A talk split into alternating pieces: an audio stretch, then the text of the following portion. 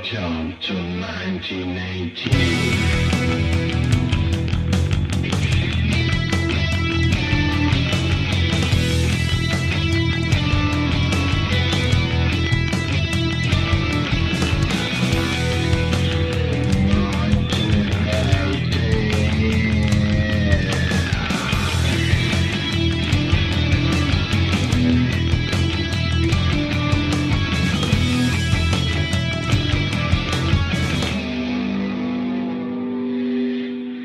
Hallo und herzlich willkommen zu einer neuen Folge Antenne Baldrian mit dem Dominik. Und dem Claudio. Wie ihr schon gehört habt am Intro, ist es heute wieder mal so weit. Wir machen die 1918 Folge wie jedes Mal in der letzten Folge vom Monat. Und heute haben wir das Thema äh, die Wirtschafts- und Außenpolitik von der Schweiz im Ersten Weltkrieg. Ähm, da hast du dich reingeknüllt, Claudio. Genau. Und wir kommen eigentlich gerade zu unserem monatlichen Event, wo wir ja ähm, als Ausgangspunkt nehmen. Das ist heute die Versenkung vom spanischen Dampfer Sardinero. Trifft sich heute besonders gut, da das heute vor 100 Jahren passiert ist, am 23. Februar 1918. Das ist so gegangen, aber wie gesagt, das war ein spanischer Handelsdampfer. Gewesen. Und das hat auch mit der Schweiz zu tun. Ja, das erzähle ich Ihnen. Ah, sehr schön. Bin ich gespannt. Es ist so, dass das deutsche U-Boot U-155 von der kaiserlichen Marine äh, ist im Februar 1918 unter dem Korvettenkapitän Erich Eckelmann auf Feindfahrt gewesen vor der marokkanischen Küste, also im Atlantik, nicht im Mittelmeer. Und dann auf der Höhe von Casablanca hat man dann den spanischen Dampfer Sardinero entdeckt und äh, den Befehl gegeben zum Stoppen. Dort muss man vielleicht noch kurz sagen, dass äh, damals die U-Boote noch nicht so funktioniert haben, dass die die ganze Zeit da irgendwie unter Wasser sind und einfach mit Torpedos um sich herumgeschossen haben, sondern äh, eigentlich in der Regel wie ein Schiff einfach äh, umgefahren sind und kurzzeitig haben können abtauchen. Mhm.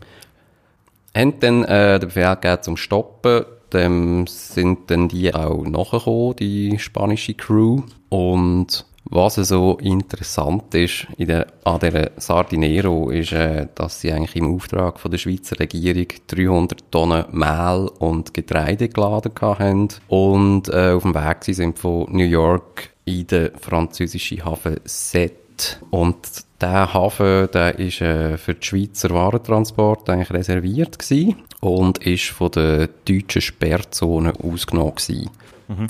Da haben wir ja letztes Mal schon etwas darüber erzählt, über die Sperrzonen, die die Deutschen gemacht haben. Die haben dann irgendwann mal den totalen U-Boot-Krieg ausgerufen und dann eben so Sperrzonen eingerichtet und eigentlich jedes Schiff versenkt, das dort äh, durchgefahren ist. Genau, ja. Das hat äh, eigentlich eben ganz Großbritannien äh, umfasst und eigentlich auch die ganze Atlantikküste von Frankreich.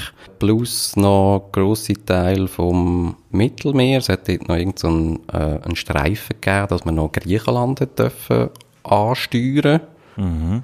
Plus eben so die Mittelmeerküste von Frankreich bis zu dem Hafen Set ist äh, eigentlich auch ausgenommen gewesen. und das hat eigentlich eben mit dem Deal von der Schweiz zu tun gehabt, weil man den Hafen für die Schweizer Transport reserviert hat, sozusagen.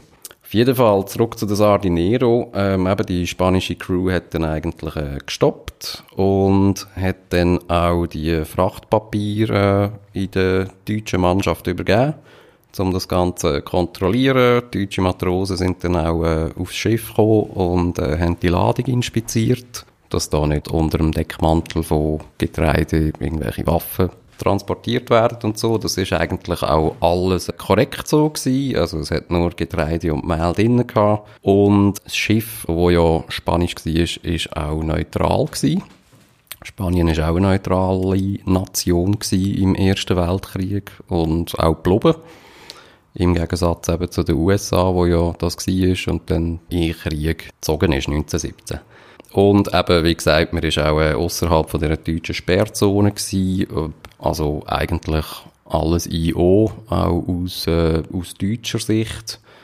Der äh, Korvettenkapitän Eckelmann hat dann das Gefühl gehabt, den Dampfer versenken wir jetzt gleich. Und wir hat dann äh, einen Teil eben von dieser Getreideladung in das U-Boot, in das äh, U-155 verladen, plus noch andere Wertgegenstände.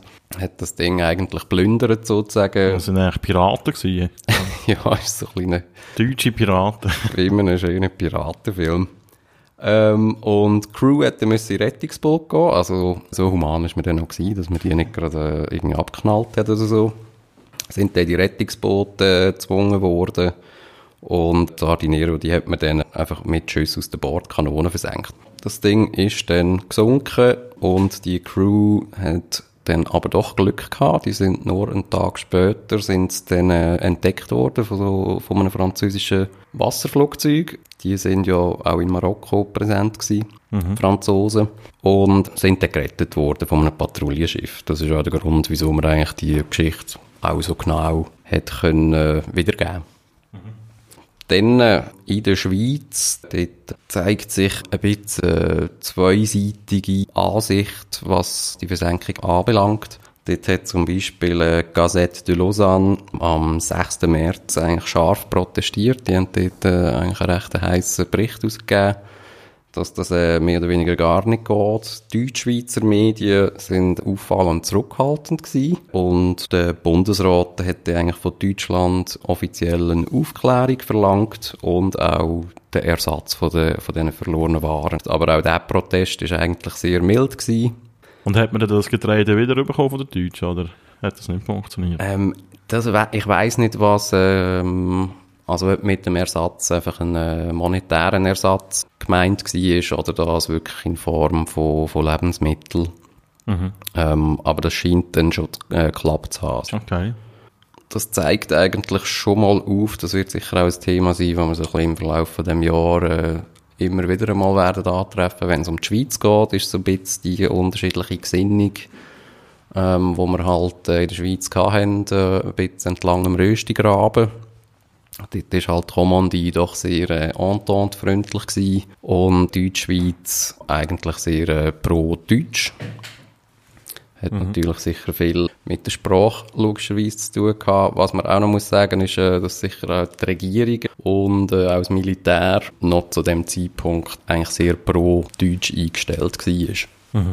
Das äh, ändert sich dann auch im Verlauf von dem Jahr 1918. Also in, das kann man auch noch sagen, in der Deutschschweiz hat es eigentlich nur sehr wenige ähm, öffentlich deutsch-kritische Stimmen gegeben. Ein Beispiel wäre vielleicht der Karl Spitter, den man in der ganzen Schweiz eigentlich gut kennt, in Luzern äh, besonders, da er mal gelebt hat.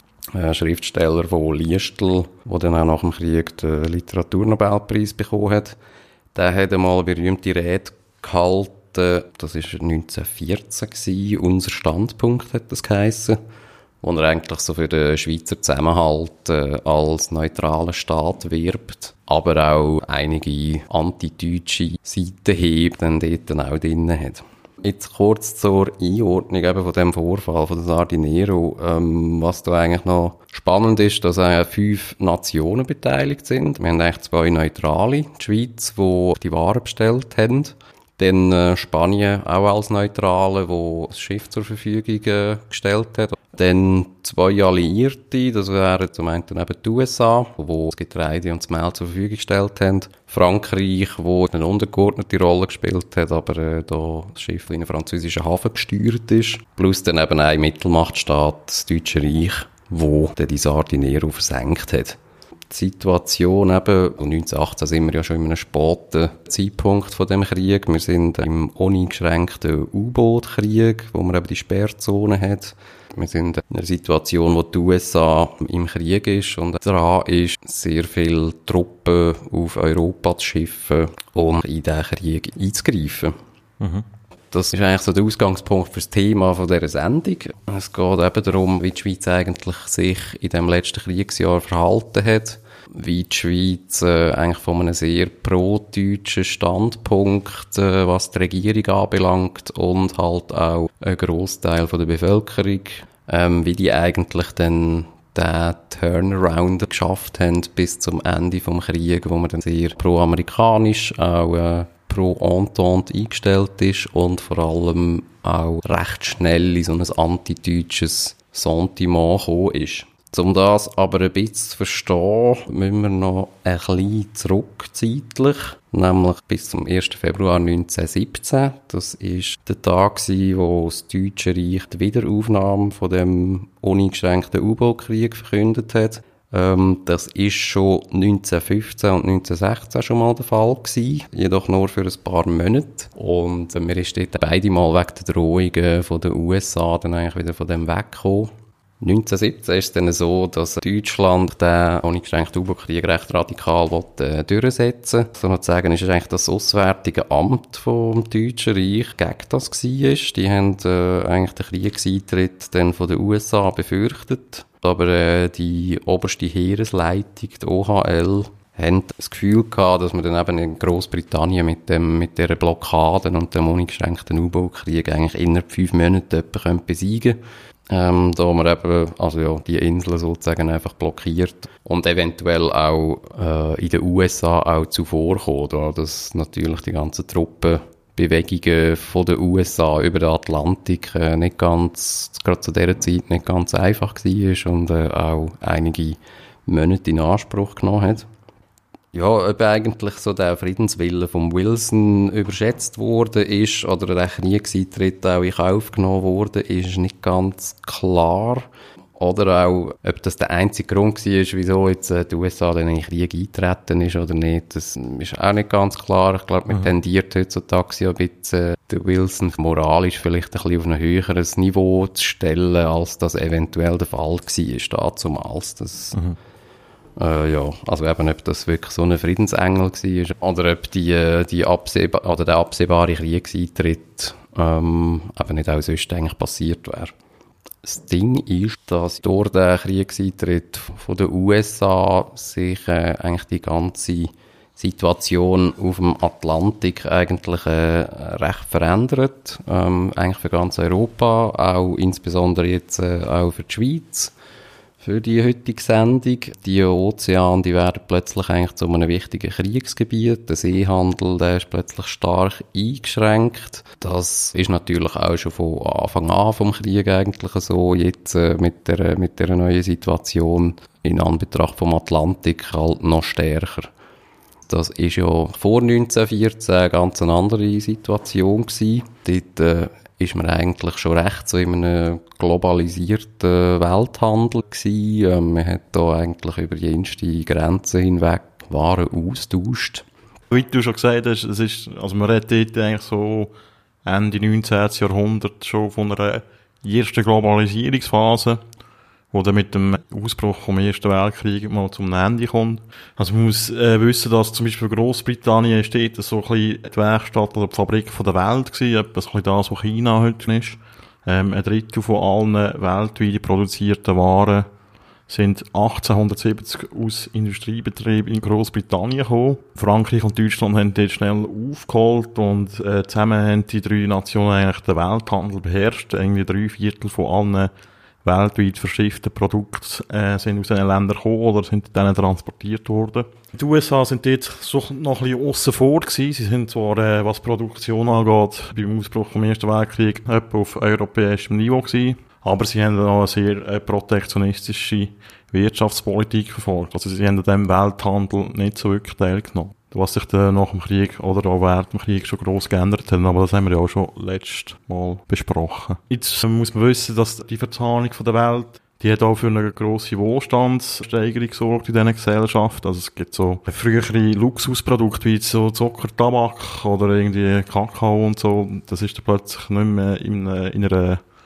Oberschicht vorbehalten gewesen, sondern erschwinglich geworden für alle Bürger was man eigentlich so ein bisschen als Verbesserung eben von der Lebenssituation in den Ländern kann anschauen kann. Aber es hat auch die Abhängigkeit äh, verstärkt. Oder? Die Länder sind äh, nicht mehr in der Lage gewesen, ihre Bevölkerung aus sich aus zu ernähren. Das ist ja heute auch nicht mehr so. Wir sind ja auch in der Schweiz auf Import von Lebensmitteln angewiesen. Das ist im 19. Jahrhundert noch ein anders gewesen. Also die Entwicklung ist immer mehr zu einer Aufgabenteilung gegangen, wie man das heute auch schon kennt. Oder die einen produzieren irgendwelche Lebensmittel, die anderen industrielle Güter und so, und dann tut man die weltweit handeln. Dann ist der Great War gekommen. Ja, da ist der Great War gekommen, der das echt zerstört hat. Genau.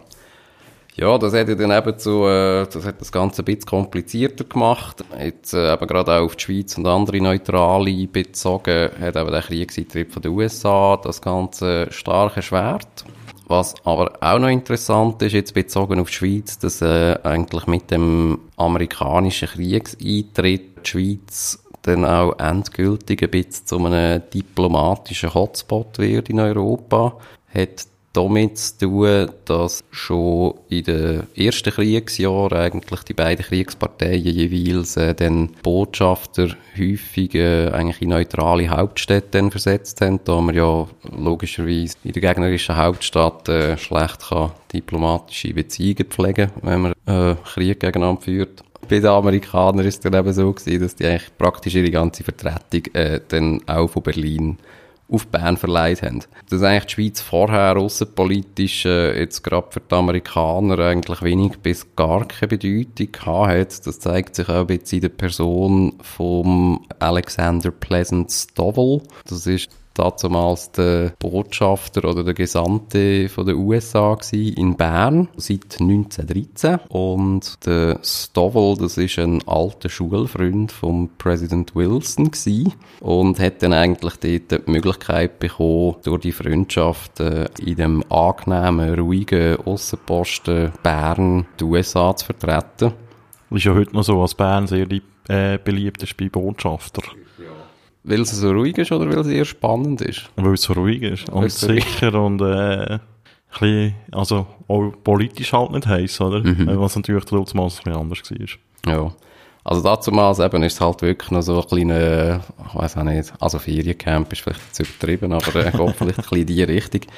Ähm, zeigt sich eben bei dem Alexander Stovall, der ist von Savannah, Georgia gekommen, ist dort äh, Verleger gewesen von einer kleinen lokalen Tageszeitung.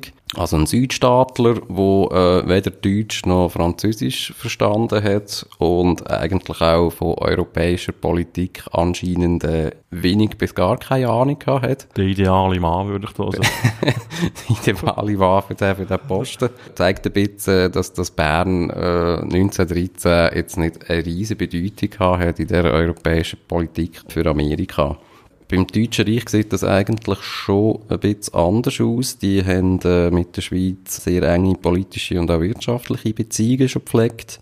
Die haben schon vor dem Krieg eigentlich sehr grossen Amtssitz von den Botschafter äh, auch erstellt. Das ist äh, immer noch der Amtssitz vom jetzigen deutschen Botschafter. Das ist dort in Bern in der, in der Nähe von der Elfenau.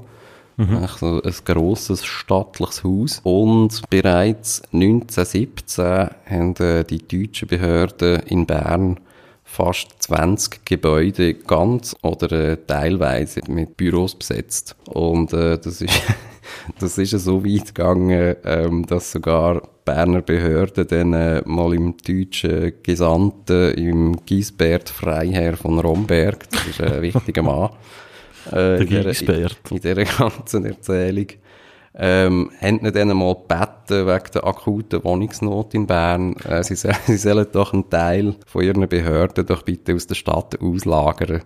Das einfach langsam ein bisschen, ein bisschen zu grosse Ausmaß annimmt. Okay. Und man geht auch bei den deutschen Behörden davon aus, dass äh, zeitweise mehr als 2000 Mitarbeiter äh, für die deutschen Behörden in der Schweiz geschafft haben. Das beinhaltet, muss man auch noch sagen, äh, eigentlich auch ein grosses Informanten- und Agentennetz. Äh, mhm. Die haben eigentlich sehr viel, äh, also eigentlich über die ganze Schweiz haben die äh, Leute äh, verteilt gehabt. Ja, aber das ist schon noch wahnsinnig viel für die Zeit, 2000. Das ist brutal viel, ja. Mhm. Krass. Schon nur in Bern hat man 50 Diplomaten gehabt. Was haben die den ganzen Tag gemacht? Was auch nicht ganz wenig ist. Ja, aber was ja. haben die gemacht? Das weiß ich auch nicht. Auch irgendwelche... So die Schweiz auf die Seite ziehen von den Mittelmächten? Auch irgendwelche Munitionsdeals äh, ja. ausgehackt oder so. Das ist äh, so ein bisschen der diplomatische Teil, kommen wir auch noch dazu. Ähm, und was jetzt noch den Handel eben anbelangt, dort, äh, ist es so, dass die Schweiz ähm, vor dem Krieg eigentlich international äh, regen Handel auch betrieben hat, eben in dem ganzen globalisierten Handelssystem. Aber wir haben eigentlich in die ganze Welt Industriegüter exportiert. Man ist sehr stark vom Deutschen Reich abhängig gewesen. Man hat rund 40 Prozent von allen Einfuhren überhaupt, also alle Importe, sind 40 Prozent äh, aus Deutschland gekommen, noch 1913 vor dem Krieg. Und auch zwischen 1914 und 1918 sind 96 Prozent von allen Schweizer Kohleimport und 67 Prozent von allen Eisen- und Stahlimport aus dem Deutschen Reich gekommen. Das ist eine relativ grosse Abhängigkeit, oder? Ja, eigentlich gerade eben für die Schweizer Industrie, wo ähm, eine starke Industrie hat und vor allem verarbeitete Industriegüter exportiert hat, ist eben gerade Kohlen und Stahl als Rohstoff denkbar wichtig. Bei Kohle kommt auch noch dazu, dass damals auch noch als, äh, als Heizmaterial eine grosse Wichtigkeit gehabt hat. Dann, äh, seit dem Kriegsausbruch und eigentlich besonders auch etwa ab dem Jahr 1916 ähm, verschlimmert sich dann eigentlich das Ganze auch, äh, gerade auch für die Neutralen und natürlich auch äh, für die äh, Kriegsbeteiligten. Der Handel eigentlich so weit, dass eigentlich beide Seiten von der Kriegsbeteiligten eine immer striktere Blockadepolitik auch durchgesetzt hat. Das ist äh, ganz am Anfang noch äh, weniger der Fokus auf dem gewesen. Auch aus dem Grund, weil man auch das Gefühl gehabt hat, man ist eigentlich in den Ersten Weltkrieg und hat so, es gibt ja da den berühmten Ausspruch, so irgendwie, ja, Weihnachten sind wir wieder daheim. Mhm. Man steht dann irgendwie einfach mal in die Schlacht euphorisch und hat das Gefühl gehabt, ja, jetzt gehen wir mal irgendwie ein bisschen rumballern, blöd gesagt, und äh, gehen dann wieder heim.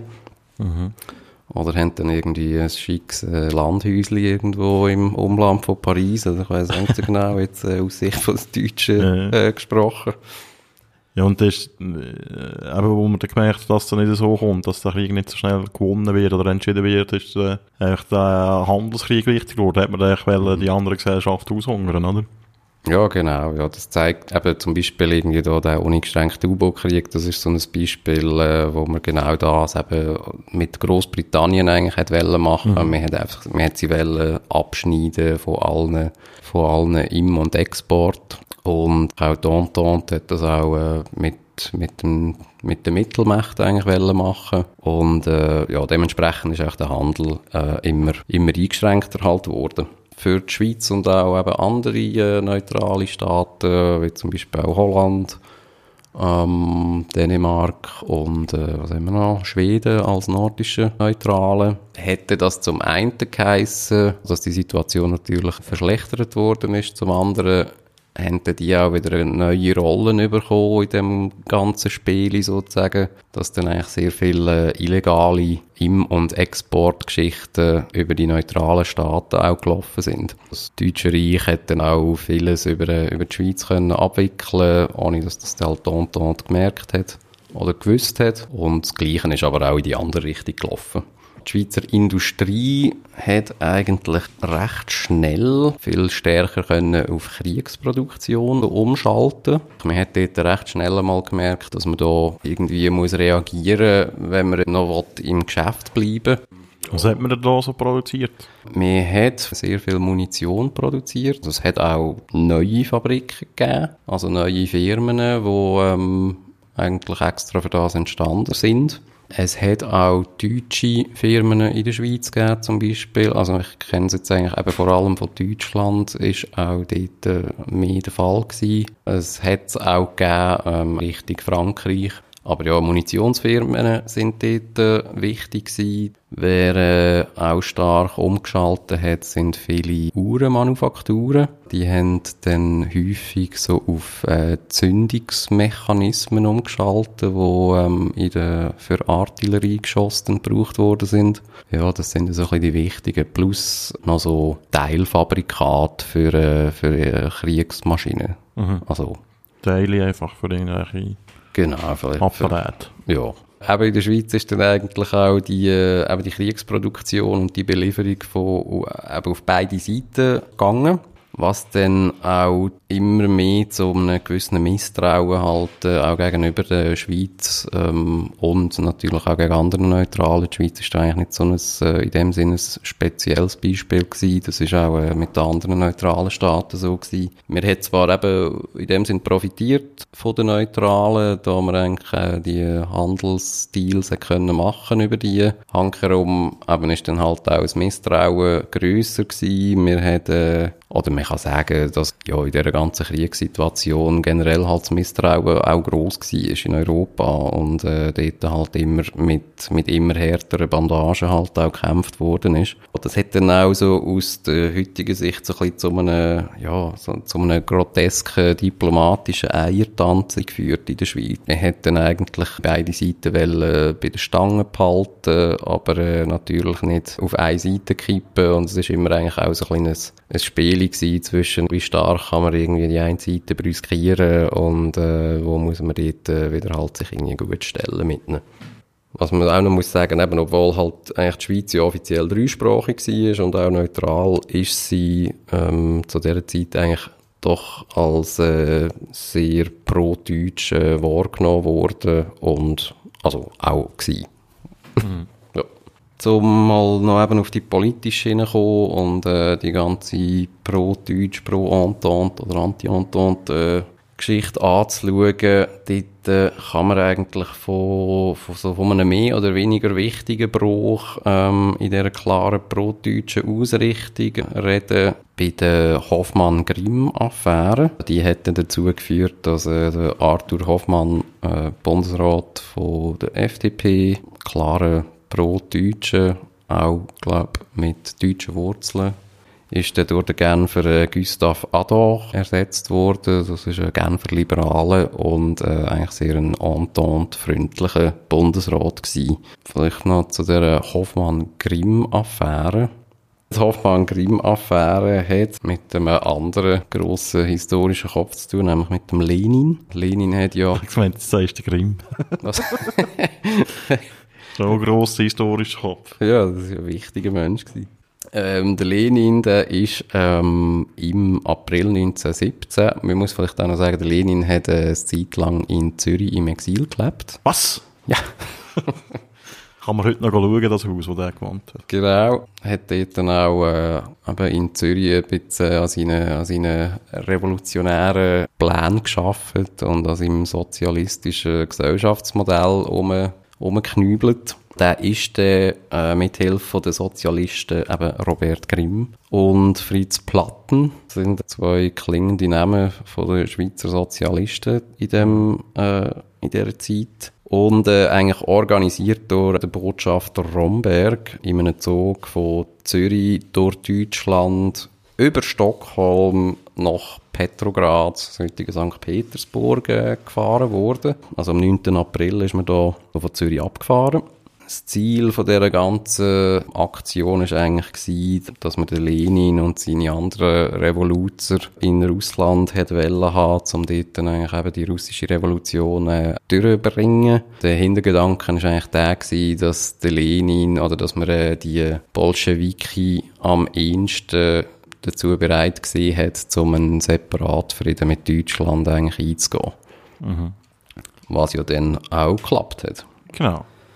Und wieso das äh, jetzt Hoffmann-Grimm-Affäre heisst, Arthur Hoffmann, der hat äh, dort auch tatkräftig mitgemischt als äh, Außenminister und hat das Ganze aber äh, ohne ohne Wissen von seinen Bundesratskollegen eigentlich gemacht. Sprich, er hat eigentlich den deutschen Separatfrieden mit äh, Russland ermöglicht oder zumindest äh, dazu beitragen, dass das möglich geworden ist, was natürlich für die Entente sozusagen der Super-GAU ist, wenn natürlich, äh, wenn für die Mittelmächte die ganze Ostfront wegfällt. Zeitlich ist das natürlich einigermaßen ungünstig, da ja drei Tage äh, bevor da der Lenin abgefahren ist in Zürich, äh, die USA in Krieg eingetreten ist und auch nicht allzu viel später äh, die ganze Affäre schon aufgeflogen ist, hat ja dazu geführt, dass äh, am 18. Juni der Arthur Hoffmann eben zurückgetreten ist und anschließend der Gustav Adolf Außenminister geworden ist.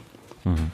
Dort äh, hat man dann zwar äh, bundesratsintern, äh, dem hat man eigentlich viele Kompetenzen und so Ämter eigentlich weggenommen. Dort ist dann der Bundespräsident äh, plötzlich aussen politisch äh, sehr stark aufgestellt worden. Und das hat eigentlich auch mit der Einflussnahme vom Deutschen Reich gehabt, da das äh, für die Deutschen eigentlich ein, ein No-Go war, ist da der, der Gustave Adolf, mhm. so ein französisch sprechender Entente-Freund. Das äh, ist natürlich gar nicht gegangen. Das Deutsche Reich äh, hat in Bern extrem gute Beziehungen gepflegt. Wir haben äh, die Bundesräte auch persönlich kennt und äh, ist mit denen auch zu Nachtessen und, und, und, und. Also das ist, äh, die sind äh, richtig dicke gewesen, kann man sagen. Mhm. Aber mit dem Gustav Adolf kommt dann eigentlich ein bisschen ein anderer Wind äh, in die Berner Politik. Dann äh, kommen wir noch zu der ganzen Lebensmittelsituation wieso das eigentlich so, so wichtig ist. Die Schweiz importiert äh, eigentlich schon vor dem Krieg und vor allem auch während dem Krieg eigentlich vorwiegend Getreide aus Übersee. Die Schweiz ist äh, auch dort, äh, wie heutzutage, nicht ein selbstversorgender Staat. Also man ist da wirklich auf äh, Import äh, angewiesen. Und eben die USA, die jetzt in Krieg eintritt und eigentlich nicht mehr als neutrale da steht, ändert eigentlich die ganze Situation entscheidend. Zum einen steigen die Preise markant von Getreide. Das hat äh, zum einen mit den Hamsterkäufen zu tun. Zum Beispiel Holland hat noch vor der Kriegserklärung von den USA grosse Mengen an Getreide noch eingekauft in den USA. Aus der Angst, dass man eigentlich plötzlich äh, in einem Embargo-Zustand sein könnte. Und die USA wechseln auch von ihrer neutralen Handelspolitik natürlich jetzt recht schnell äh, in eine neue Rolle. Sie sind jetzt Alliierte, ähm, sie haben jetzt äh, ja, eigene Interessen, Kriegsinteressen. Wir fangen auch die anderen Neutralen plötzlich an kritisieren halt für äh, eben, was ihren Handel mit den Mittelmächten anbelangt. Holland und Dänemark, die werden äh, sehr stark kritisiert. Holland wirft mir vor, dass man äh, eigentlich so US-Getreide ja an Rinder verfüttert und dann das Rindfleisch äh, wiederum im Deutschen Reich tut, äh, verkaufen. Es sind eigentlich alle, alle neutralen europäischen Staaten, also zumindest die nordischen und äh, eben auch Holland und Schweiz sind eigentlich auf die Getreideimporte von den USA angewiesen. Von dem her äh, ist das ein, ein, wichtiger Change in dieser ganzen Politik. Und auch die US-Medien haben äh, dann auch angefangen verlangen, dass eigentlich Getreideüberschüsse eigentlich nur noch Alliierten geliefert wird, also neutrale eben sieht man dann da plötzlich auch ein bisschen äh, argwöhnisch an. Und äh, ja, eben wo, wo Amerika eigentlich neutral war, hat das Ganze noch ein bisschen anders ausgesehen. Dort äh, können wir eigentlich auch noch zurückgehen, wieder zu unserem Ausgangspunkt, ähm, zu der, zu der U155, wo ja die Sardinero versenkt hat. Der Herr Eckelmann. Zu Herr Eckelmann. Die hat auch noch eine interessante Vorgeschichte, die U155. Die hat nämlich nicht immer so geheissen, sondern ist eigentlich einmal gebaut worden als Unterseeboot äh, mit dem Namen Deutschland und ist damals eigentlich noch nicht ein Kampf-U-Boot gewesen, sondern ein Handels-U-Boot und hat lustigerweise deutsch-amerikanischen Handel ermöglicht unter der britischen Seeblockade mhm. durch. Als Neutrale ist man, äh, ja, ist man dort, äh, gut, ja, wie es halt heisst, ist man neutral gewesen. Man hat, man hat auch, äh, ja, mit Deutschland äh, Handel betrieben. Wir haben auch äh, kriegswichtiges Material auf Deutschland exportiert. Äh, dort sind auch äh, grosse Mengen an Kautschuk zum Beispiel auf Deutschland geliefert worden. Und eben sogar, wir haben eigentlich so ein bisschen die, die britische Blockade hintergangen. Wir waren ja neutral als USA, oder? Aber dort hätte man das noch können machen mhm. Da ist man eigentlich eben, dort ist man dann plötzlich auf, eine, auf eine andere Schiene gekommen die äh, Deutschland, das ist auch das erste U-Boot gewesen, wo, wo der Atlantik überquert hat. Für, für Deutschland? Für Deutschland, ja. Das ist dann auch ein, ein riesen, äh, eigentlich ein riesen Event gewesen, auch in Amerika. Irgendwie kommt äh, das U-Boot und äh, da ist man wirklich noch, da ist man noch begeistert gewesen. Und wenn so ein deutsches U-Boot an der US-Küste auftaucht. auch das hätte ich dann mal gerne. Am Schluss ist es dann, glaube ich, in London gelandet nach dem Krieg. Das äh, haben die Großbritannien hätte das bekommen nach dem Krieg als äh, Reparationszahlung sozusagen. Sehr schön. Hätten das die Deutschen müssen abgeben. Ja, wenn wir gerade bei den U-Boot sind, äh, machen wir einen kurzen U-Boot-Einschub mit dem Dömer, da wir ja ausgewiesene U-Boot-Fachmänner sind. Ja, die U-Boote die verfolgen uns immer wieder in diesen 1918 Folgen. ähm, ja, äh, U-Boote haben äh, da eine relativ spannende Geschichte, äh, die ich da kurz schnell erzählen ähm, es hat schon die Antike so für sich gegeben, um irgendwie die Unterwasserwelt zu erforschen. Man hat so Tauchglocken irgendwann erfunden und so. Aber ähm, so wirklich Kriegs-U-Boot, ähm, das erste erfolgreiche ist eigentlich so im amerikanischen Bürgerkrieg gewesen. Das ist dann noch von Hand betrieben gewesen. Und das ist die CSS HL Hanley und die hat 1864 als erstes U-Boot ein gegnerisches Schiff versenkt. Und das ist so ein eine historische Zäsur gewesen. Allerdings muss man da sagen, dass die Besatzung von dem U-Boot bei dem Angriff selber ums Leben gekommen ist. Also es ist, äh, hat sich nicht so schnell durchgesetzt. Man ist äh, auch noch ein bisschen skeptisch in Europa, aber eben die Deutschen haben das eigentlich äh, so am Ende vom äh, 19. bis 20. Jahrhundert davon erforschen, auch zu militärischen Zwecken. Also eben, wie du schon gesagt hast, es hat auch Handelsinteresse gegeben, also als Handels-U-Boot. 1902 hat man in Deutschland einen Prototyp gebaut von einem 200 Tonnen schweren Experimental-U-Boot. Das hat Forelle geheissen. Schöner Name. Und hat das intensiv getestet. Und man hat drei so weitere so Boote hergestellt, sind ziemlich klein gewesen und hat die auch exportiert auf Russland. Und äh, 1904 hat äh, das Reichsmarineamt einem Ingenieur den Auftrag erteilt, ein U-Boot für einen Seekrieg zu entwickeln. Äh, 1906 ist das erste U-Boot, äh, militärische U-Boot in Deutschland namens U1 in Betrieb genommen worden. Wieso ist das immer wieder verfolgt, das U-Boot? Das war vor allem ein deutsches Ding zu dieser Zeit. Die haben das im Ersten Weltkrieg intensiv eingesetzt, haben immer grosse Hoffnungen gehabt in das. Darum auch der uneingeschränkte U-Boot-Krieg und eben auch der Handelskrieg. Wir haben mit den USA Handel geführt, mit U-Boot. Und eben, was auch noch interessant ist, aber das hast du eigentlich auch schon erzählt, bei dem Sardinero-Angriff, die U-Boote, die haben eben nicht einen Unterwasserangriff, sondern sind eigentlich auftaucht und haben sie dann, haben dann geschossen und sind eigentlich zum unerkannt verschwinden abtaucht. Mhm. Also es ist noch nicht so, wie man das heute könnte. Ja, das sind so ein bisschen die U-Boote. Die U-Boote. Dann, äh, die USA ist jetzt auch im Krieg und da merkt jetzt äh, die Schweiz, was Getreidelieferungen anbelangt, was äh, auch äh, die Lebensmittelsituation in der Schweiz anbelangt, äh, dass man da jetzt äh, ein bisschen äh, ein Effort muss machen in den USA-Beziehungen. Und man hat äh, ähm, seinen besten Mann müssen in die USA schicken. Oh, wer ist das gewesen? Und das ist damals gewesen, der Herr Hans Sulzer. Was sagt ihr der Nachname? Äh, Industrie Eller. Industrie, genau. Sulzer AG in Winterthur. Ähm, Hans Sulzer war äh, einer der Besitzer. Gewesen. Das sind äh, ein paar Brüder, die äh, die Sulzer AG geführt haben. Die Sulzer AG die hat auch schon äh, Niederlassungen in den USA gehabt. Der Hans Sulzer selber äh, hat auch schon in den USA geschafft für seine Firma.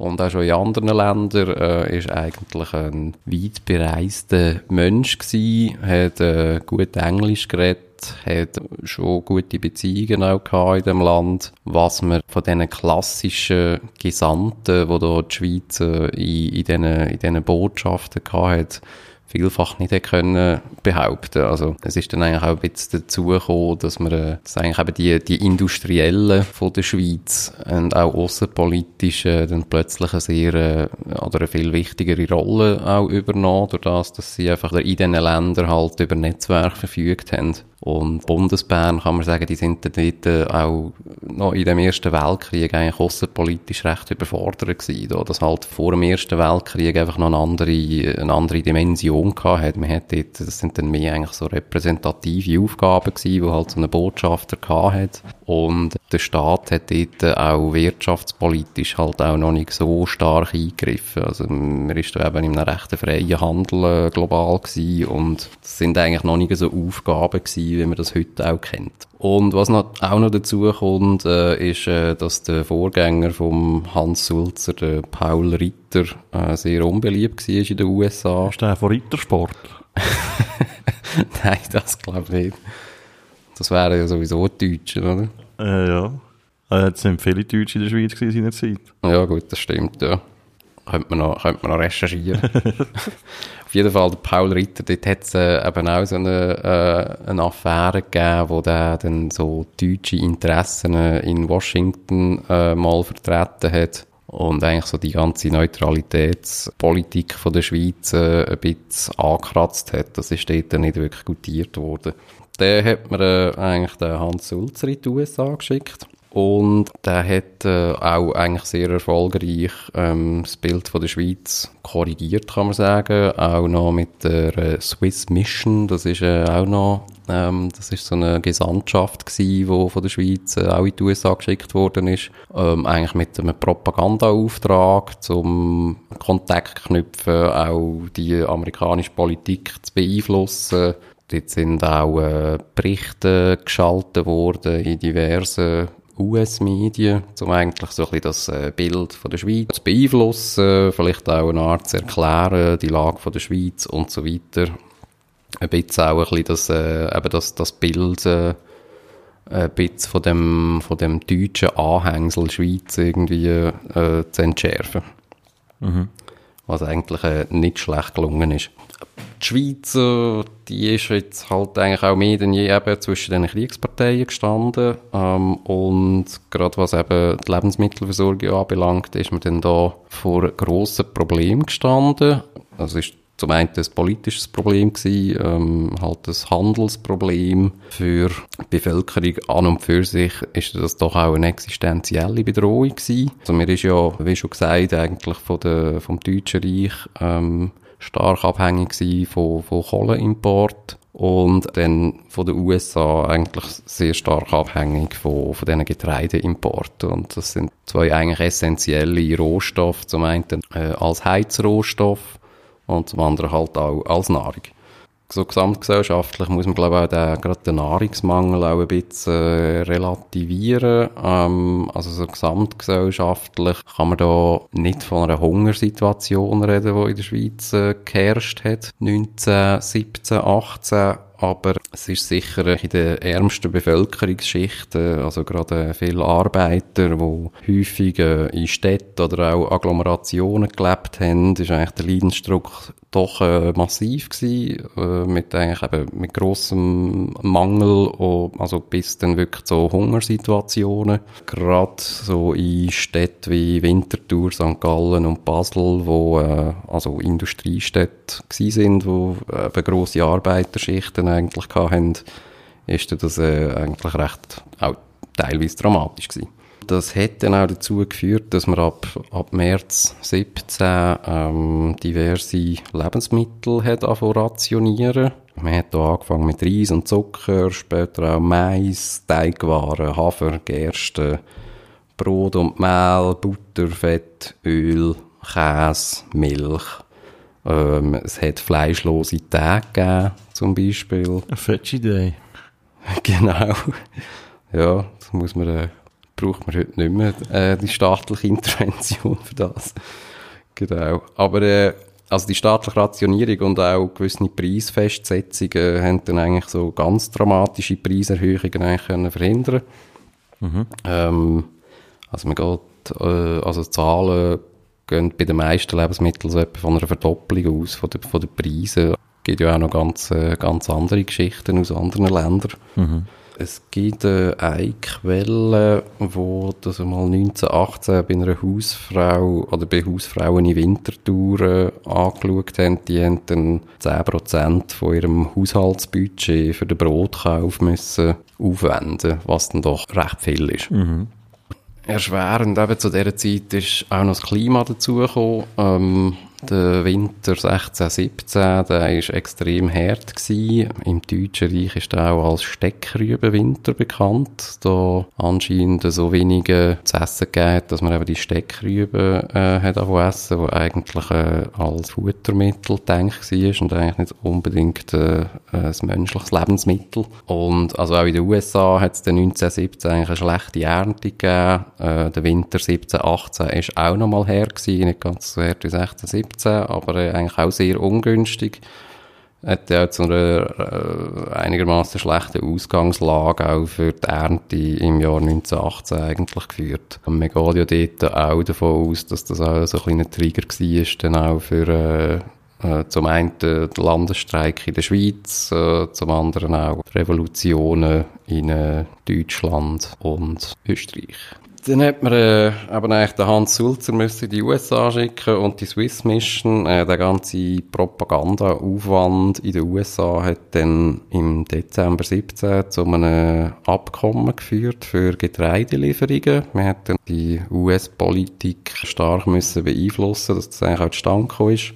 Gleichzeitig hat man auch dann noch mit dem Deutschen Reich auch ein Kohlen- und Eisenabkommen mit hohen Kreditvergaben eigentlich auch abgeschlossen. Also mit dem Getreidelieferabkommen mit den USA hat man dann mal die ganze Lage eigentlich ein bisschen entschärft, was das anbelangt hat. Man ist dann davon ausgegangen, dass das äh, wieder einigermaßen wird funktionieren mit den Getreidelieferungen. Das hätte so mehr oder weniger äh, eben funktioniert. Erschwerend ist eben einfach dazu gekommen, dass die USA sehr viel Schiff gebraucht hat, für ihre Truppen zu transportieren. Ich weiss gar nicht, hast du das noch im Kopf, wie viel da am, am Schluss, wie viele amerikanische Soldaten das etwa? Äh, ja, wir haben mit etwa 500'000 gerechnet, aber es sind äh, über eine Million gewesen. Eben, auf jeden Fall, äh, wir hatten zwar das Getreideabkommen mit den USA, ähm, was dann aber äh, Anfang 1918 passiert, äh, ist dann auch der sogenannte Deutsche Frühling ähm, mit der Westoffensive vom Deutschen Reich äh, oder von der Mittelmacht äh, und dem Separatfrieden ja im Osten.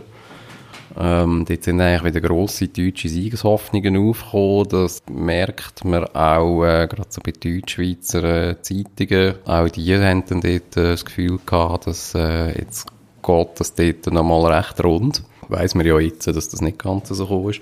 Also all die Alliierten sind die, glaube ich, ein bisschen äh, verschrocken. Ja, auch die haben Angst gehabt, ja. Ich glaube, wir hatten eben auch Angst gehabt, dass das äh, Übergewicht sozusagen mit den amerikanischen Soldaten auch zu wenig schnell äh, überhaupt kann erreicht werden und da sind wir natürlich jetzt eben auch wieder äh, bei unserem Ausgangspunkt, die Sardinero, wo dann versenkt wird. Das führt äh, auch bei den USA zu einem Getreidelieferungsstopp, da man durch das dann eigentlich auch verunsichert ist, was überhaupt die Sicherheitslage eben jetzt in diesen, in diesen Gewässern anbelangt. Und das führt auch dann wieder zu einem grösseren Misstrauen ein bisschen auch gegenüber den USA. Das Deutsche Reich probiert dann das auch auszunutzen, dass man äh, auch in der Schweiz auch eigene Getreidelieferungen eigentlich an die Schweiz äh, in Aussicht stellt. Das findet zwar nicht statt, und man sieht da eigentlich auch die diplomatische Wichtigkeit, die so Importhandel auch äh, gespielt hat. Man hat dort äh, sehr schnell können Druck aufsetzen und man hat es natürlich auch können als Propagandamittel brauchen, wenn man äh, vielleicht zu guten Konditionen oder auch weniger gut äh, einfach die wichtigen Rohstoffe können liefern. Und das dann auch so eigentlich auf beiden Seiten zu einem Mix geführt, so von einem wirtschaftlichen Powerplay. Äh, zum einen hat man äh, eigentlich recht harte Bedingungen an die, an die Lieferungen geknüpft Wirtschaft und zum anderen aber hat man auf eine Art auch probiert, den politischen Einfluss in der Schweiz auch zu vergrößern oder auch halt nicht äh, auf Kosten von, vom Gegner äh, oder zugunsten vom Gegner, muss ich sagen, verlieren. Ja, zum Beispiel hat eben das Deutsche Reich hat eigentlich immer härtere Abkommen auch für ihre Kohlen- und Eisenlieferungen verhandelt oder ausgehandelt. Was heisst härter? Teurer? Teurer, ja. Ähm, also Kohle und Eisenstahlpreise, die sind sehr stark gestiegen. Dann eigentlich bis aufs Vierfache vom Preis. Und eben gleichzeitig äh, ist man dann aber wieder ein guter Abnehmer eben für so Zünder, für Artilleriegeschoss gewesen, Munitionen und so weiter. Auf der amerikanischen Seite war es eigentlich das Gleiche. Gewesen. Wir hatten gewissen, gewisses Misstrauen eigentlich denen gehabt, ist dann aber eigentlich auch ein guter Kunde wieder gewesen. Auch eben die AIF, die, äh, also die amerikanische Armee in Europa, äh, eigentlich auch ein guter Kunde gewesen. Wir hatten zum Beispiel 40.000 Armbanduhren äh, von der Schweiz abgekauft für die Soldaten. Wir hatten Holz für Baracken und Schützengräben in der Schweiz gekauft. Wir haben Schocke gekauft, Werkzeug, Milch bis zu Turbinen. Und gleichzeitig ist die Schweiz eigentlich auch so zu einem Spionagenest geworden.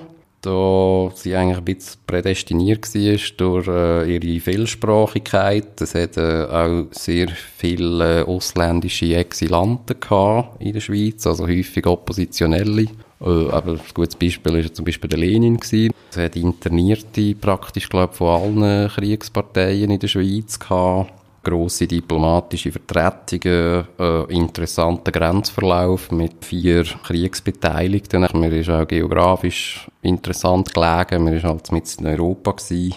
und es ist eigentlich keine von den Kriegsparteien ist eigentlich äh, interessiert gewesen, jetzt da neue, neue Fronten in dem Sinn aufzutun. Das, äh, es ist dann eigentlich eben interessanter gewesen, die Schweiz so ein bisschen als äh, Nachricht, nachrichtendienstliches und diplomatisches äh, Parkett oder als Dreischeiben eigentlich äh, zu brauchen. Mhm. Dort muss man sicher auch noch sagen, dass eigentlich das politische Gewicht von der Schweiz äh, in dem Ganzen nicht darf überbewertet werden. Also eben wir, ich glaube, die Schweiz hat sich einfach angeboten, so eben so ein bisschen als, als die Dreischeiben oder so ein bisschen als Forum aber jetzt aus dem zu schließen, dass, äh, eben, dass jetzt die Schweiz als Land oder als Staat äh, eigentlich eine wirklich wichtige Position dann gehabt hätte in, dem, in dieser Zeit, äh, werden, glaube ich, falsch denkt. Mhm. Also, was man vielleicht auch noch sagen kann, nach dem Krieg äh, hat man immerhin den Sitz vom Völkerbund in die Schweiz verleiht. Genau. Also auf Genf. Ja, das ist ja dann auch ein bisschen aus dem gewachsenen, guten Einvernehmen mit den USA oder mal mhm. mit dem Wilson dann auch gekommen, mhm. ähm, dass man äh, das geschafft hat, äh, gegen Frankreich und Belgien, die das noch in Brüssel wollen eigentlich mhm. installieren. Und was auch noch spannend ist, dass im Zweiten Weltkrieg die Schweiz eigentlich die gleiche Rolle gehabt hat und auch durch das mhm. wieder vor Zerstörung bewahrt worden ist. Mhm. Ja, dort ist man dann vielleicht ein bisschen vielleicht auch ein bisschen professioneller mit dieser Rolle umgegangen, oder? Schwierig. Oder ein bisschen gewollter, ich weiß es nicht. Ja, das weiß ich auch nicht.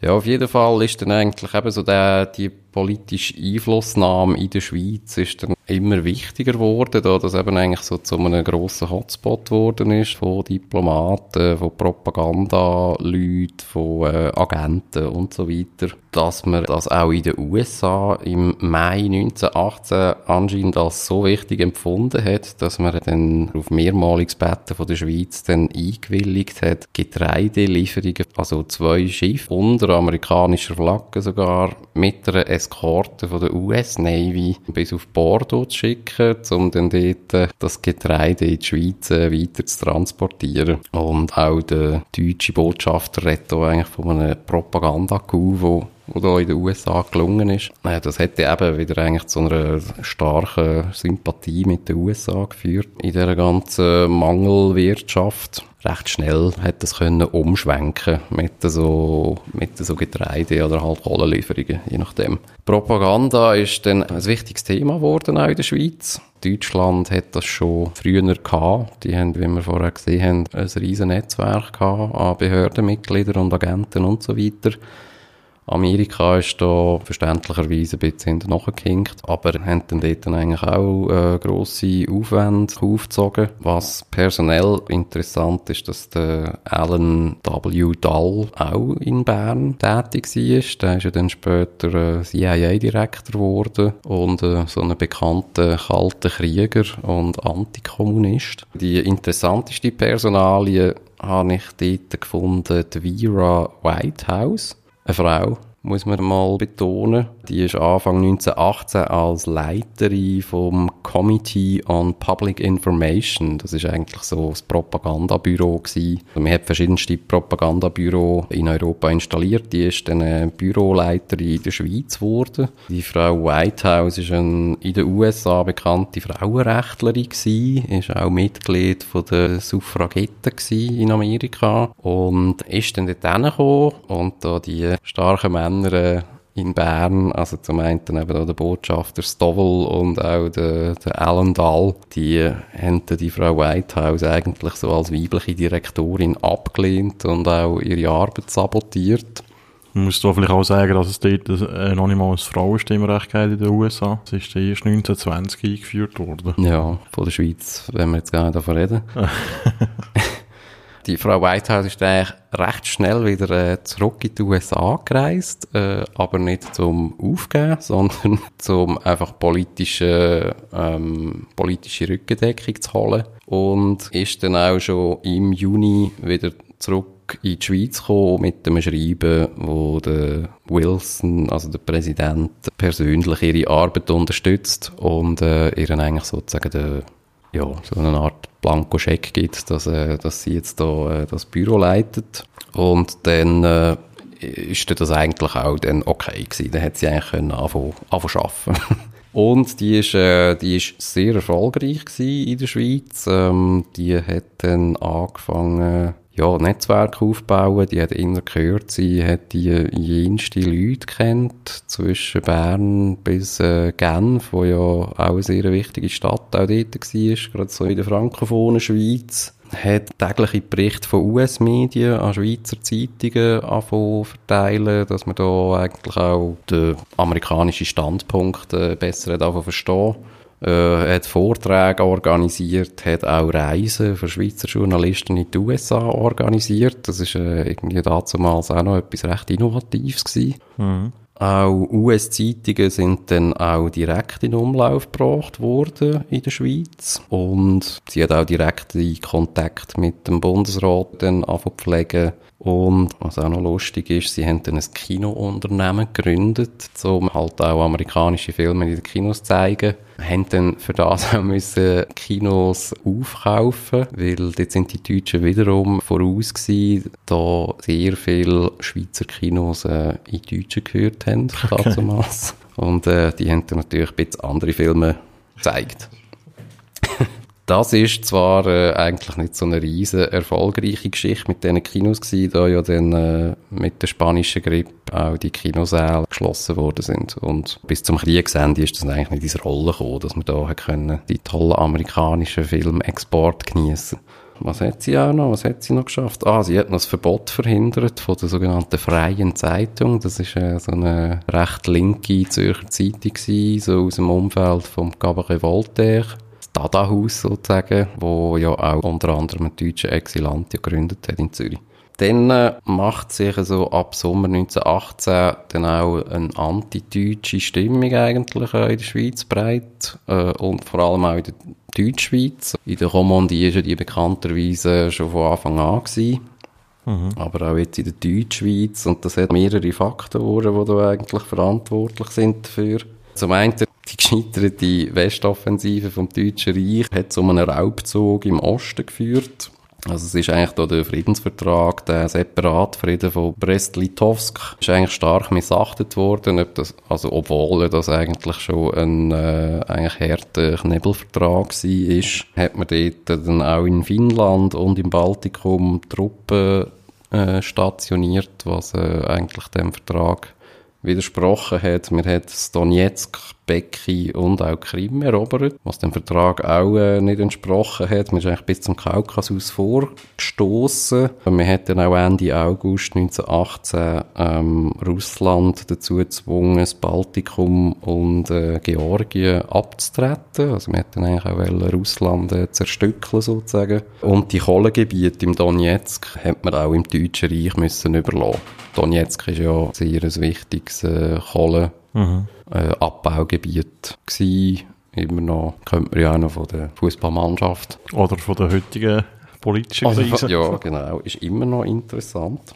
Und äh, auch hohe Reparationszahlungen hat man dann auch in Russland abgerungen. Und das ist dann doch so weit gegangen, dass dann dass auch die Schweizer nicht im Ganzen so angenehm gefunden haben. Ich weiß nicht, ob das auch ein bisschen eben eine Angst zu tun hat, dass man irgendwie vielleicht auch das Deutsche Reich irgendwie nicht mehr so als verlässlichen Partner angeschaut hat, wenn die da ihre eigenen, schon strengen Friedensverhandlungen eigentlich so mit, mit Füßen treten. Mhm. Im Oktober hat man auch noch den Prinz von Hessen zum König von Finnland erklärt. Also sprich? Finnland ist auch gerade annektiert worden. Okay. Und wer- ist denn der Prinz von Hessen? Ich weiss jetzt nicht, wie der mit Namen heisst. Tönt Ja. spannend. Ja, zum einen das, zum anderen äh, ist sicher auch gewisser Opportunismus dabei gewesen. Äh, eigentlich so ein bisschen die aussichtslose Situation vom Deutschen Reich oder von der Mittelmacht hat äh, zu einer anti-deutschen oder pro-alliierten Stimmung auch in der Schweiz geführt. Das ist eben sicher auch ein bisschen opportunistisch denkt. Dort ist man auch in der Schweiz doch ein bisschen besser äh, informiert gewesen als gerade im deutschen Reich Bevölkerung. Also dort ist die Bevölkerung eigentlich noch bis zum Ende so in einer recht euphorischen Siegesstimmung äh, behalten worden. Und da hat man eigentlich schon glinner gemerkt, dass das militärisch eher abwärts geht. Dann äh, eben Getreideversorgung aus den USA. Ähm, das hat eigentlich zu grossen Sympathien geführt, dass da die USA plötzlich äh, so einen grossen Effort unternimmt, somit äh, die Schweiz eigentlich wieder mit, mit Getreide zu versorgen. So der deutsche Propagandachef, der redet auch von Bauchpropaganda. wo anscheinend sehr gut funktioniert hat. Und dann halt eben von der Frau Whitehouse ihre, ihre Propagandaaktionen, die haben sicher auch äh, geholfen. Dann äh, hat das eigentlich wirklich auch in der Deutschschweiz also zu antideutschen Auswüchsen geführt, die eigentlich seither nie gewesen sind. Das sind dann auch die Deutsche, sind bespeuzt und beschumpfen worden auf der Straße plötzlich. Es hat äh, Brandbombenanschläge gegeben auf deutsche Konsulate. Es hat Schmähbriefe gegeben mit Todesdrohungen gegenüber Konsulen, Deutschen. Der Stadtpräsident von Schaffhausen hat da auch mal öffentlich ausgerufen in Schaffhausen, dass es anscheinend schade sei, dass Deutschland in der Schweiz nicht auch noch gerade den Krieg erklärt hat. Weil äh, dann wäre er anscheinend gerade höchstpersönlich äh, hingegangen und, und hätte die Sauschwaben zusammengeschossen. Wenn das schon ein Stadtpräsident einfach mal so rausplärt, Ja, dann, dann, äh, dann an der ist, Grenze, ja. dann, dann ist die Stimmung heiß. ja. Ja. Und eben, das ist eigentlich wirklich so ein bisschen in, man kann fast sagen, in Rekordzeit hat das eigentlich dann so ein bisschen umgeschlagen. Aber das ist ja schon noch äh, Straub, was das eigentlich so schnell geht. Mhm. Wie lässt sich das er- erklären? Opportunismus, wenn man gewusst dass die Deutschen den Krieg verlieren. Ja, ich weiß, also ich glaube, es hat sicher einen grossen Teil Opportunismus gehabt. Viele Faktoren, die recht schnell aufeinander gekommen sind. Was ich aber auch noch das Gefühl habe, ist auch, dass, ähm, ja, dass vielleicht auch so langsamer stattfindende Stimmungsumschwünge dann vielleicht auch so in historischen Quellen nicht ganz so äh, genau zu, äh, ja, zu verfolgen sind oder irgendwie zu beobachten sind.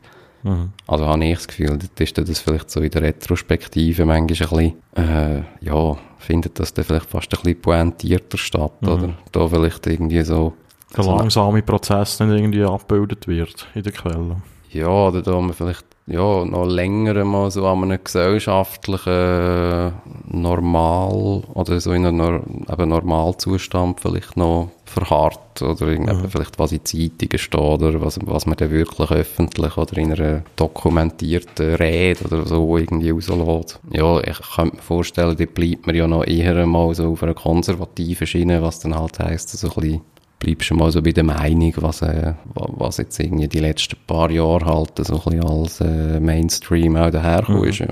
ja, also anders kann ich es mir nicht erklären. Oder? Ja, dann eigentlich mit der Kriegsaufgabe vom Deutschen Reich äh, im Herbst 1918 ist dann eigentlich so ein bisschen die Hinwendung äh, zu, von der Schweiz zu der Entente-Macht und auch zu den USA eigentlich so ein bisschen endgültig besiegelt gewesen. Man hat dort, äh, oder muss man sagen, auch politisch und auch gesellschaftlich äh, ist man dort äh, ja, in dem Sinn flexibel gewesen in der Schweiz. Ist mir heute ja nicht mehr. Ja, ist mir auch noch. Aber ja, im Endeffekt, ähm, das ist dann vielleicht äh, eben so die, die hochgelobte Neutralität. Man kann, ein bisschen, man kann ein bisschen mit allen, oder mit denen, wo man dann halt gerade Und vor allem mit denen, die denen man will, ja. Zum Teil äh, hat man dann eigentlich auch so in dieser neuen Friedensordnung aus Schweizer Sicht ein bisschen probiert, auch diplomatisch so in eine Vermittlerrolle zu kommen und äh, dort dann eigentlich auch Einfluss zu nehmen. Ich weiss gar nicht mehr, hast du das letzte Mal auch erzählt? Wir haben ja auch probiert, eigentlich die Friedensverhandlungen in die Schweiz zu bekommen. Das hat dann nicht geklappt. Hat auch mit dem Landesstreik zu tun, dort, wo dort eigentlich die USA dann ein bisschen verschrocken ist, äh, was das da, was das da für ein komisches, äh, bolschewistisches Nest ist irgendwie in die Schweiz. Hat man dann irgendwie nicht mehr so toll gefunden, wegen dem ist dann eigentlich auf Versailles gegangen. Wo man, glaube ich, aus amerikanischer Sicht ja nicht äh, favorisiert hat, wo man halt dann sozusagen das Zepter in den Franzosen ein bisschen ein Stück weit übergeben. Aber die Franzosen haben ja auch extrem darauf bestanden, dass das in Frankreich stattfindet. Und mir ist natürlich aus Schweizer Sicht so ein bisschen, äh, man hat noch ein bisschen Hemmungen gehabt, ähm, was die Vermittlerrollen anbelangt, da man ja einfach Hemmungen gehabt hat, auch deutsche Interessen dann halt gegen raus irgendwie zu vertreten oder zu vermitteln, äh, auch aufgrund von diesen diversen Affären halt. Und mir hat sich auch sehr Mühe gegeben, dann, äh, nach dem Krieg nicht mehr so als deutsches Anhängsel halt daherkommen, sondern so, eine, so ein neues Schweizer, äh, so eine Brandart schon äh, zu kreieren. Also, dass man nicht mehr so das, äh, ja, das pro-deutsche Alpen, Alpenkaffee ist, blöd gesagt. Ja, und wie gesagt, ist dann eigentlich auch eben nach dem gescheiterten Landesstreik, äh, das wird dann auch noch eine Sendung füllen. das ist jetzt kein Spoiler, glaube ich. Wow. Das mal wird vor. Nein, das verschwiegen wir. Dort ist dann, äh, halt auch die Stimmung, äh, gerade halt auch in bürgerlichen Kreisen, ist dann eigentlich vollends ins Antideutschen auch gekippt, äh, da ja das gerade nach der deutschen Revolution so auch ein bisschen als deutsche äh, revolutionäre oder sozialistische Welle ja auch angeschaut worden ist, äh, oder noch schlimmer, äh, eine russische bolschewistische Revolutionswelle. Dort ist man dann nicht mehr so gut äh, zu sprechen auf die gewesen. Genug heute unten. Genau. Da wir ja nach der russischen und der deutschen Revolution das gar nicht hätte können brauchen, wir hatten ja da wirklich vielleicht auch verständlicherweise Angst gehabt vor einfach äh, gerade so einem nächsten Chaos, so jetzt da über das ganze Europa reinschwappt. Und hat der Genf als Friedensverhandlungsort nicht akzeptiert. Aber wie ja du schon gesagt hast, dann äh, mit dem neuen Sitz vom Völkerbund, das ist dann so ein bisschen die Krönung von dieser neuen deutsch-amerikanischen Freundschaft, wo Deutsch-amerikanisch. äh, der Schweizer. Das ist dann so eine Krönung von der schweiz-amerikanischen neuen Freundschaft von den Sister Republics, wie man das ja immer wieder sagt. Wo eigentlich innerhalb, äh, in Rekordzeit gewachsen ist. Und äh, äh, wenn wir das jetzt noch ein bisschen bewerten, die Rolle von der Schweiz in dem Ersten Weltkrieg. Ja, kann man das noch irgendwie zusammenfassen? Oder, Ja, also ich würde, äh, also es ist halt so, wie, wie, wie man das kennt von der Schweiz. Wir äh, tut sich so ein bisschen durchmogeln, würde ich jetzt sagen. Äh, halt so ein bisschen, man kann das opportunistisch nennen, man kann das aber auch geschickt nennen. Tut niemand zu fest verärgern von der Kriegsparteien, damit man da selber irgendwie in den Strudel geraten. Und schaut, dass man eigentlich gute Beziehungen hat mit allen. Dass man auch eben, gerade auch vom Handel her, so ein bisschen mehrere Optionen sich offen behalten. Ob es das gut oder schlecht ist, das weiss ich man nicht. Ja, in so einer moralischen ähm, Ordnung oder äh, Ansichtsweise, dort verurteilt man ja das eigentlich recht schnell mal. Also auch, Und das macht man vor allem wegen dem Zweiten Weltkrieg, wo dort halt die moralischen Verwerfungen noch viel grösser sind als jetzt im Ersten Weltkrieg. oder? ja, ja, also die Schweiz hat auch ein Stück weit eben auch profitiert. Äh, man hat eigentlich eben stark auf Kriegsproduktion umgestellt. Also das ist auch eine Thematik innerhalb von der Schweiz gewesen, dass man dann eigentlich so ein bisschen die Kriegsgewündler hat davon angreifen, wo ja mit ihren, mit ihren Munitions- und äh, eben Halbfabrikatsexport und so weiter äh, den Krieg ja eigentlich auch verlängert haben im Endeffekt oder dazu beigetragen haben, dass er natürlich länger kann gehen Aber eben, handherum, man, man kann auch so ein bisschen den einfachen Standpunkt haben, dass man, äh, ja, dass man als Staat einfach neutral ist und äh, zweitens ja auch nicht ein Kriegsteilnehmer. Also so, man kann ja auch sagen, der Blödsinn haben uns ja die anderen eingebrockt. Oder? Wir sind nicht die, die da von Grossreich träumen und irgendwie ja, von irgendwelchen Grenzverschiebungen umschwadronieren. Ja. Die Frage ist halt, wie, wie fest man noch kann von neutral reden eben wenn man das Kriegsmaterial in den Kriegsparteien.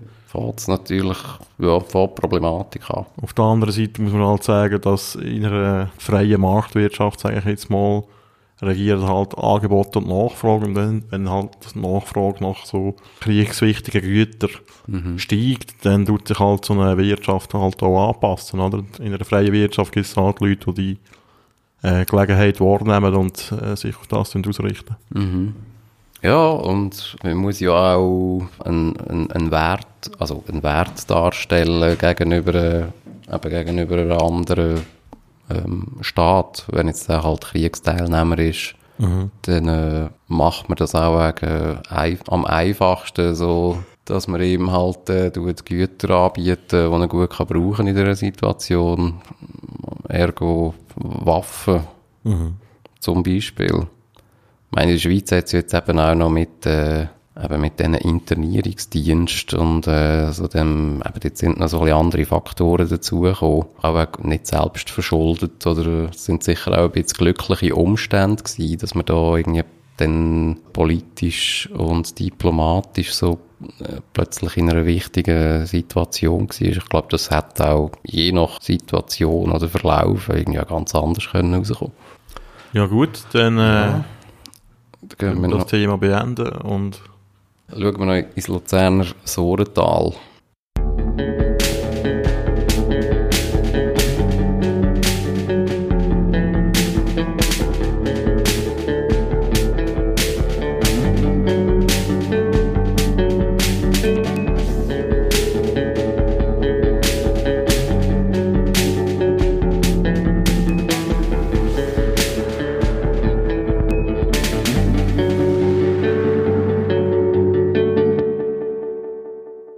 So, wir haben hier wieder äh, den Triangelanzeiger vor uns, aus dem Jahr 1918. Zwar in digitalisierter Form, aus dem Staatsarchiv Luzern.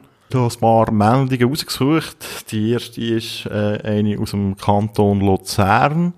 Äh, das heisst, die Bauarbeiten für eine Automobilverbindung von Sursee durchs Rothal Rothal nach Willisau sind soweit gediehen, dass man mit einer Eröffnung des Betriebs auf Mai rechnet. Die Finanzierung erfordert 320.000 Franken. Hiervon sind Sursee 30.000 Franken zugedacht. Ja, das ist noch, Ist noch günstig gewesen. Gut, vor allem jetzt, äh, ist noch ein anderes Preisniveau gewesen. jetzt offenbar keine Stro Strasse gegeben, aber Sursee auf Willisau. Also, haben wir Also- keine, die für äh, Autos geeignet gewesen wären. Irgend so eine Dirt Road. Ja, dann äh, hat es so ein bisschen überregionale News drin. Etwas Interessantes aus Zürich, nämlich Bombenfunde in Zürich. Wie am Montag aus Zürich gemeldet wurde, hat die Zürcher Polizei in einer Scheune in Zürich Kisten mit Revolvern, Handgranaten und Revolution revolutionären Schriften gefunden. Verhaftungen wurden vorgenommen.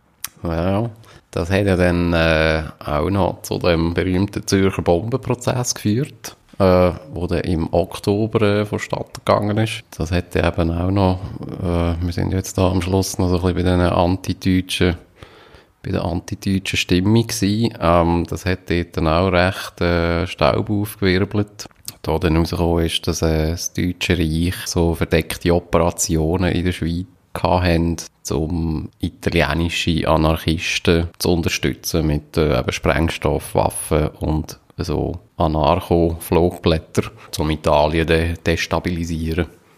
Ich habe da jetzt noch eine, eine sehr lokale Nachricht gefunden vom Theater, wo offenbar dort eine Hochkonjunktur hat. Du weißt nämlich, nächsten Sonntag schließt unsere Theatergesellschaft ihr, ihre diesjährige Spielsaison mit der letztmaligen Aufführung des Stückes Besenbinder Liesel, Also ist das ein Sorsi oder Luzern? Trienge. Triengen? An den vergangenen zwei Sonntagen hatte die Theatergesellschaft einen Massenbesuch zu verzeichnen, wie nie seit ihres Bestehens. Ja, wer die letzte Gelegenheit noch benutzen will, der spute sich. Dann habe ich hier noch eine Meldung vom 8. Februar, eine Inlandmeldung zur Lebensmittelrationierung. Laut Zeitungsberichten ist für die nächsten Monate eine etwas vermehrte Abgabe von Teigwaren vorgesehen. Hingegen wird das äh, Zuckerquantum nicht erhöht, trotz befriedigender Zufuhren. Später wird dann wieder reichlicher, reichlicherer Einmachzucker an, abgegeben werden.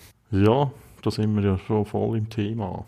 Dann noch äh, eine schöne Nachricht aus äh, Winiken. Letzten Sonntagabend brachte uns der löbliche Cäcilienverein von hier wieder einmal ein reichhaltiges Programm zur Aufführung. Neben schönen Liedern kam auch in einigen Nummern das Komische zur Geltung, und zwar die Wäscherweiber und zweierlei durch etc., welche die Las Lachmuskeln im, in Bewegung brachten. Sehr schön. Komödie hat man sich da gönnt. übererwarten zahlreiche Zuhörerschaft. Das ist eigentlich wie heute, heute tut man auch immer, wenn so Vereinsanlässe sind und so, Theater, immer schreiben, wie geil das ist und wie es alle super gefunden haben. Obwohl es manchmal auch scheiße war. ich glaube, das wäre es jetzt etwa gewesen. Wär's das etwa gewesen? Äh, ich habe noch etwas. Äh, ein grosser Teil von unserer Sendung basiert äh, auf dem wirklich sehr tollen Buch «Die amerikanische Verheißung» vom Florian Weber. Das war seine Dissertation an der Uni Zürich als Wirtschaftshistoriker. Ja, und äh, ja, es ist wirklich sehr ein unterhaltsames und informatives Buch. Gut, dann würde ich sagen, beenden wir die Ausgabe, die geht ja schon genug lang. Und wir melden uns äh, nächste Woche wieder mit der re regulären Ausgabe von Antenne Baldrian. Bis dann. Bis dann. Tschüss. Das machen wir nochmal. Was? Ja, ich kann es ja schneiden. Kannst schneiden. Welcome to 1918.